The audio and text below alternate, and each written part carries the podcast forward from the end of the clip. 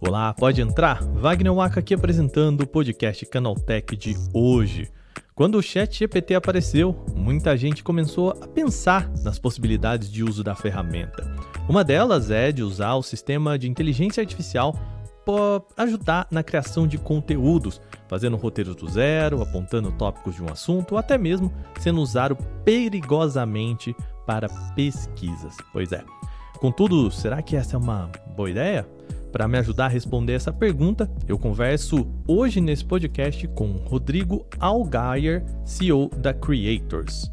A gente vai falar sobre as possibilidades, as ferramentas e mais. Ou seja, você que está pensando em usar a tecnologia para os seus conteúdos, escuta esse programa, beleza?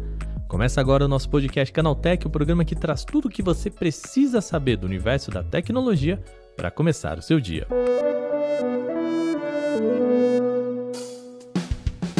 Olá, seja bem-vindo, bem-vinda ao podcast Canaltech, o programa diário que atualiza você das discussões mais relevantes do mundo da tecnologia.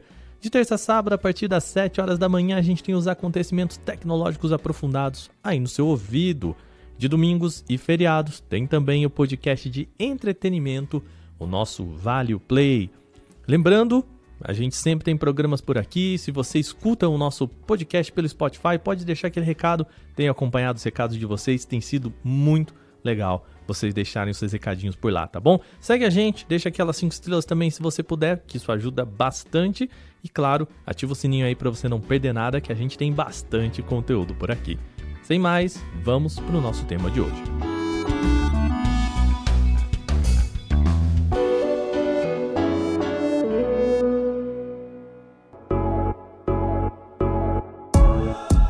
Bem, no programa de hoje nós vamos falar sobre criação de conteúdo e a nova moda, o ChatGPT. Nós ouvimos falar muito sobre como é possível criar conteúdo relacionado a ele, agora com a chegada da versão GPT-4 que promete ainda mais. Tem muita promessa e a gente vai ver se realmente dá para fazer isso. Para conversar comigo nesse podcast de hoje, então eu vou receber Rodrigo Algaier, CEO da Creators. Rodrigo, seja bem-vindo ao nosso podcast. Como você vai? Olá, Wagner. Obrigado. Estou bem, estou animado aí com a nossa conversa sobre esse assunto que está super hype, né? Muitos criadores aí preocupados e tal, e outros surfando na onda. Pois é, né? Aqui do, do meu lado, como produtor de conteúdo também, tenho opiniões, mas vou guardar por enquanto as minhas opiniões. Mas o que a gente ouviu muito é: ah, você quer produzir um roteiro para um vídeo, você quer produzir um roteiro para uma publicação ali de social, no Instagram, no TikTok, pede para o chat GPT fazer. E aí eu te pergunto, né? Primeira pergunta, é tão milagroso assim? É uma ferramenta que dá para sair usando contra o Alt pronto, é isso? Várias questões, né, de como o GPT pode impactar na produção de conteúdo ele pode ser um, ele pode ter uma, uma geração de conteúdo automatizado. Às vezes, por exemplo, se você tem um e-commerce, cara, que você precisa produzir reviews, né, que você precisa uh, outros tipos ali de como uh, ajudar a reduzir o tempo e os custos nessa produção. A qualidade do conteúdo, então, ele pode te ajudar. Se você é um escritor, um editor, né, um revisor, ele pode te ajudar nessa revisão, né, pode te ajudar a melhorar a qualidade do seu conteúdo ele pode te ajudar na, na personalização, a partir né, de, de, personalizar um conteúdo que você já tem, em pesquisa, em inspiração e edição, talvez nesses três pontos, assim. Porque o, o maior perigo, né, e aí é uma coisa que o chat não te entrega, ele não te entrega autenticidade, ele não sabe do seu dia, das suas histórias, de como você viveu determinadas coisas, né? Ele te entrega uma informação ali crua, né? Não tem aquele tempero que é só seu como criador. Isso eu tô falando, cara, para um músico. Um músico pode criar uma música no chat GPT, né? Um, um, roteiro de um filme, uma sketch, tudo é possível. É possível, mas nunca vai ter a sua mão, a sua história, aquilo que você quer passar. É, pois é. Né? Eu diria que ele pode te ajudar a pesquisar, a te inspirar e a editar, né? Nesses principalmente três itens assim. Agora, o conteúdo é seu, né? Não tem como você transferir isso para uma inteligência artificial. É, eu costumo dizer, né, quando a gente ouviu sobre o Chat GPT da primeira vez, né, muita gente falou para mim, né, você jornalista aí, ó, a sua profissão tá em risco. E eu costumo dizer que tudo bem, eu posso inclusive escrever a reportagem, eu pedi para ele escrever a reportagem para mim ou escrever pelo menos uma notinha, né? Mas eu costumo dizer que o trabalho de sentar e escrever é 10%. E aí eu, eu devolvo para você, Rodrigo, assim, não corremos o risco aí de engessar o material, né? Ao passo em que a gente é, tá pedindo para uma para uma ferramenta que ela é feita para ser generalista, né, no fim do dia, por mais personalizada que ela seja, por mais, né, naquela conversa ela responda algumas coisas direcionadas para você, também não corre o risco de você tirar essa sua personalidade do, da produção? Esse é, é, o perigo, né, assim, de você perder. Inclusive, você, se você é um criador de conteúdo, seja um podcast, né, seja um canal no YouTube ou no Instagram, o canal sempre vai ter a sua cara. A sua comunidade, ela sabe a maneira que você fala, né? Se você é um jornalista também, é, ela sabe. Se você começa a mudar aquele tom ali, a sua comunidade ela vai perceber né? Assim como se você fechar uma parceria com uma marca e a marca falar, cara, eu quero que você use o chat aqui. A marca não vai falar isso, mas é a, a sua comunidade, hoje, o, o algoritmo da, das redes, principalmente quando a gente fala de criadores que estão aí nas plataformas, ele está totalmente é, direcionado ao engajamento da sua comunidade, se ela engaja com a sua fala ou não. Se essa fala sua, ela deixa de ser sua, a sua comunidade vai perceber, né? Ela vê, cara, como ele tá falando isso? Eu nunca vi ele falar esse termo, né? Assim, porque ele tá falando dessa forma tão complicada, enfim, então é, é muito o, o, seu engajamento, né? O que a sua comunidade é, ouve de você, ela, ela, o algoritmo ele responde, o algoritmo dessas outras plataformas ele responde. Então, por exemplo, né? Um uso excessivo ele pode resultar em um conteúdo sem personalidade ou confiança, pode afetar ali uh, a atratividade né, do, do seu perfil. Do lado das marcas, elas já estão olhando para esse tipo de utilização no sentido de quando vai contratar um, um creator ou influenciador, é, tão atenta se esse influenciador está, por exemplo, utilizando o chat GPT para produzir seus próprios conteúdos, né? É, eu vou fazer uma analogia aqui e aí eu acho que vai ajudar a ilustrar um pouco o que eu quero perguntar. A gente está com o problema na sala de aula que os alunos estão usando o chat GPT para fazer as, uhum. né? A gente inclusive tem um podcast falando sobre isso, né? Do lado do, né? A gente trocando então a professora pelo, pela marca que contratou o influenciador e o influenciador como aluno aí, né? É, é visto com maus olhos? As empresas estão atentas a isso ou não? É, é um campo inexplorado? É, Wagner, é a mesma questão do engajamento, né, que a gente falou. Então, além da, das métricas, as marcas elas olham também para a comunidade e para a autenticidade do conteúdo do criador, né, antes de colocar ele em qualquer campanha. Então, nesse sentido, o, o, o chat GPT ele pode ele pode ser um aliado quanto uma ameaça, né, para, para os creators e para os profissionais de marketing, né. Que os profissionais de marketing, eles bus buscam essas parcerias com os criadores e o chat, o chat GPT, ele pode ajudar ali os criadores a ter um conteúdo mais rápido e eficiente. Às vezes a marca, cara, quer um conteúdo para amanhã. Ele vai precisar usar uma ferramenta dessa. Ele vai, vai tornar mais eficiente, mas vai tornar uh, e pode torná-los mais atraentes para a marca até, né? Porque às vezes ele pode deixar um conteúdo que para a marca faz mais sentido. E ele pode ser usado para melhorar a qualidade do conteúdo também dos criadores e para aumentar a sua confiança e credibilidade. Às vezes ele pode trazer fontes, né? Mas por um outro lado, é, esse uso excessivo pode resultar em um conteúdo, como a gente falou, vazio, sem personalidade, sem né, a, a digital ali do criador e que pode afetar na, no engajamento da comunidade e, consequentemente, o que eu, que eu trouxe antes na atratividade do, do conteúdo. Então, por um lado, ele, por um lado, ele pode trazer eficiência e rapidez, né? E por outro, ele pode afetar no engajamento, na entrega. E E aí, Wagner, eu acho que não, não tem uma resposta para isso, assim, porque tudo é muito novo, tá todo mundo experimentando. Os criadores que a gente trabalha aqui, que são uh, algum, alguns milhares, uh, eles eles estão muito ainda num lugar de medo, assim, né? Num lugar de, cara, não é assim, eu falo com, com criadores e eles têm muito mais receio de usar a ferramenta do que estão uh, usando amplamente, assim. Então eu acho que é porque isso, porque eles não querem perder a autoria das coisas, né?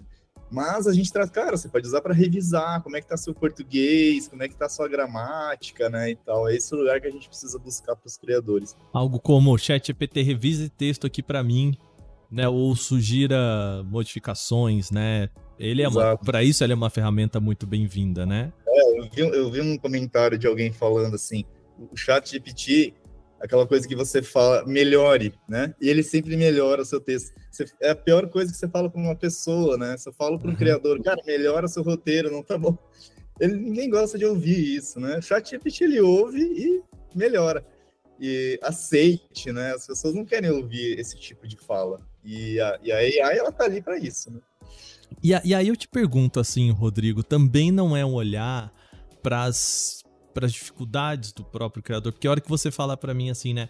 É, o, a hora que você chega pro chat GPT e fala chat GPT melhora a produção do meu conteúdo, também é um olhar de que talvez você não tenha todas as habilidades ali, né? Porque se, o, o, que é melhorar? É específico, né? Exatamente. É, ele vai propor algo novo, né? E às vezes pode ser melhor, pode ser pior, né? Nesse caminho, a gente tem visto é, alguns influenciadores, algumas influenciadoras usando também o chat EPT como meio de pesquisa. O que é muito perigoso, porque a gente sabe que, tirando ali a, a versão do Bing, agora o Google lançando o Bard, é uma ferramenta muito imprecisa. Nesse sentido, você os influenciadores também têm esse medo de errar utilizando a ferramenta? É, e porque criadores, no geral, né, eles têm essa coisa de definir uma, um, editorial, né, às vezes para o mês, que assuntos eu vou falar. Eles usam diversas fontes, né, é, pelo menos com alguns criadores que a gente conversa aqui, cara, desde Google Trends, né, de diversas fontes que possam alimentá-los. Às vezes, é um criador que fala sobre food, fala sobre comida ele precisa se alimentar de outros criadores que falam de comida, ele precisa se alimentar de marcas que falam de comida. O, o GPT Chat vai ser mais uma fonte para ele.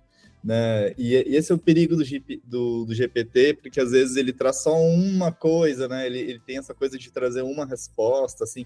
Para criador isso não funciona, assim. O criador ele precisa de muitas fontes e o que a gente vê na prática aqui é que pra, eles jamais usariam, assim, né? Deve ter algum criador que está usando ele como fonte principal, né? Mas ele, normalmente eles usam múltiplas fontes, que é justamente o que não é o GPT, né? Ele é uma única fonte ali de inspiração. Mas talvez às vezes por uma coisa, né? Porque a gente está com tanta, tanta informação no nosso mundo, né? Tem momentos, talvez, que o criador quer ficar mais imersivo ali numa, num momento dele, e o chat pode ser bem, bem interessante, né? Tira todo o resto ali de informação e vê o que sai daqui. Bom, para a gente fechar, eu queria fazer uma pergunta para você, né, que está aí conversando com marcas, conversando com influenciadores um, aquele um influenciador ou uma influenciadora que está na busca atrelar o ChatGPT ao seu trabalho por onde você é, sugeriria que essa pessoa começasse? Eu, eu começaria com, com revisão mesmo, de, de fazer um roteiro e pedir para ele revisar, revise esse roteiro para mim. E a gente já fez alguns treinamentos aqui, o que, que, é o que você trouxe antes, né? Quanto mais específico, qualquer inteligência, né? A gente está treinando aqui uma inteligência própria nossa também, uma AI própria. E eu preciso ensinar exatamente o que eu quero extrair dela. Quando eu for mais específico, cara, deixe esse texto mais feminino e mais conectado com mulheres pretas, né? Por exemplo, às vezes você quer fazer um conteúdo ali. Então, quanto mais específico você direcionar, uh, melhor vai ser a resposta. Eu começaria com revisando conteúdos que eu produzi como criador, seja eu um criador como eu falei, de, de podcast ou até um músico, né? Porque a gente classifica creators como qualquer pessoa que esteja criando alguma coisa em alguma plataforma. Né? E então eu usaria para revisar. acho que pode ser útil, e aí você vai, vai testando ali, cara, inspiração, como você falou, pode ser uma coisa legal. Mas uma ferramenta de revisão, revisores, esses realmente eu considero que estão ameaçados. Mas, cara, revisão é fantástica. E eu estava lendo, né, todo mundo chacoalhou o mercado, né, essa, essa inteligência aberta. O Google já vinha desenvolvendo o Bardo, cara, muitos anos também, né? O problema é que eles demoraram para trazer a público e agora aceleraram. Mas eu estava lendo hoje de manhã, inclusive até por conta da nossa conversa, eles vão implementar dentro do Google Workspace, né? Não sei se você leu um pouco sobre isso. Sim, sim. Já tem algumas pessoas testando, inclusive. Uh, uma, uma, inteligência do bardo ali dentro, cara, que você pega uma thread de e-mails, você fala para ele, meu, resume essa thread de e-mails para mim. Cria um PPT em relação a isso, né? Pô, e é incrível. Maravilhoso. Você vai ver a, a AI ajudando no nosso dia a dia, no nosso trabalho aqui mesmo, né? Então, assim, e o Google tá aí, cara, em 70% dos devices do mundo. Então, eu, eu, fiquei achando graça quando começaram a falar, não, acabou o Google. Cara, o cara tá. Eles, o Android está no mundo inteiro, eles estão estudando o nosso comportamento há muito tempo. Então, assim, eles têm AI há muito tempo. Uh, tem muita coisa para surgir ainda. Acho que esse é o ano de falarmos sobre AI, mas tem muita coisa para surgir e todas as big techs aí estão se movimentando. A própria Meta mudou aqui os, os seus objetivos, focando também em AI. Né? Sim, com toda certeza. Rodrigo, eu queria lhe agradecer. Muito obrigado por tirar um tempo, bater um papo, vir conversar aqui com a gente no nosso podcast, viu? Demais, Wagner. Obrigado, obrigado pelo espaço. Boa sorte aí todo mundo que for brincar com, com o chat GPT. Cuidado, cuidado. Cuidado.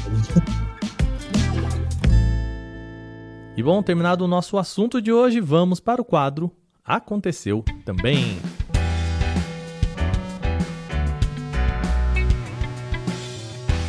O Aconteceu também é o quadro em que nós falamos das notícias também relevantes, mas que não geram uma discussão maior.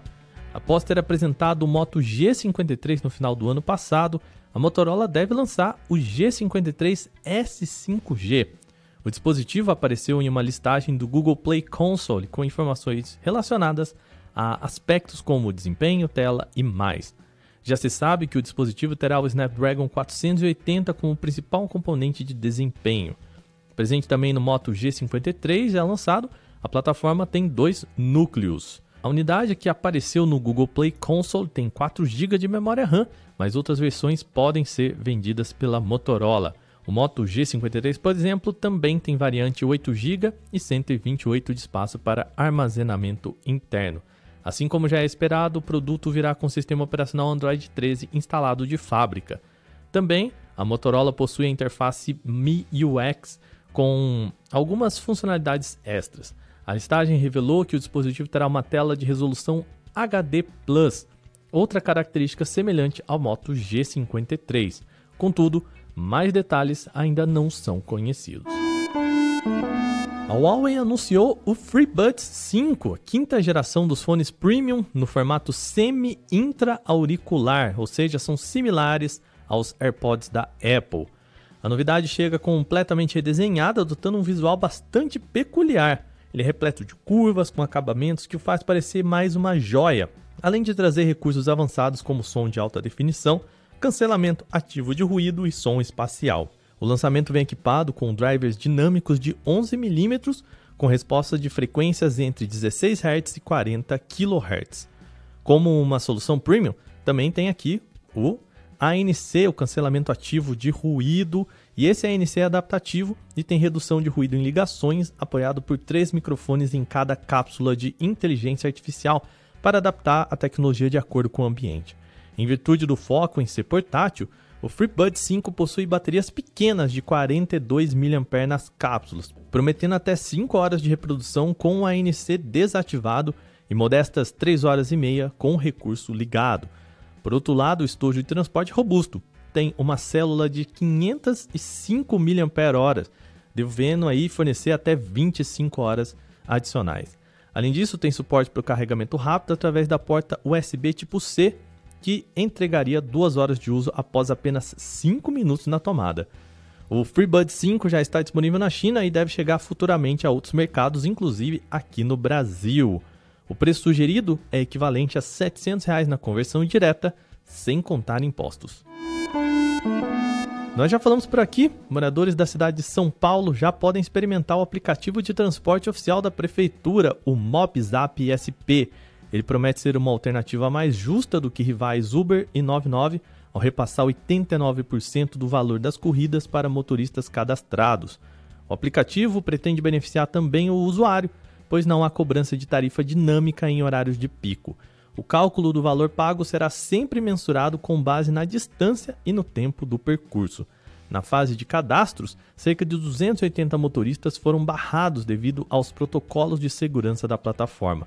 Não foi especificado quais os problemas encontrados, mas é possível saber que existe um filtro funcional. A Volkswagen anunciou a data de lançamento do seu primeiro carro elétrico aqui no Brasil, o chamado ID4. Segundo Ciro Possobon, CEO da marca no Brasil, o SUV elétrico chegará por aqui no segundo semestre e será o primeiro da série de 15 novos modelos que serão lançados no país até 2025. Ele revelou que esse modelo ID4 já vendeu 165 mil unidades no mundo e tem como uma das principais características o carregamento rápido. Ele é capaz de recuperar até 80% da carga em menos de 40 minutos. O ID4 é um SUV 100% elétrico que já tem mercado consolidado na Europa e, a julgar pelas configurações, também deve chegar forte para brigar no mercado brasileiro. As configurações da versão que será vendida no país ainda não foram confirmadas. O WhatsApp para o Windows recebeu uma atualização para tentar igualar os recursos da chamada do celular com os PCs. A partir de agora, então, será possível organizar videochamadas com criptografia de ponta a ponta com até oito participantes simultâneos. Já para chamadas de áudio, o limite será de 32 pessoas ao mesmo tempo. O anúncio foi feito pelo CEO da Meta, Mark Zuckerberg, em seu perfil oficial no Facebook. A expansão deve oferecer mais opções para os usuários do WhatsApp na tela do desktop ou de notebooks com Windows. Para o futuro, a empresa planeja expandir ainda mais esses limites para possibilitar chamadas com até mais pessoas.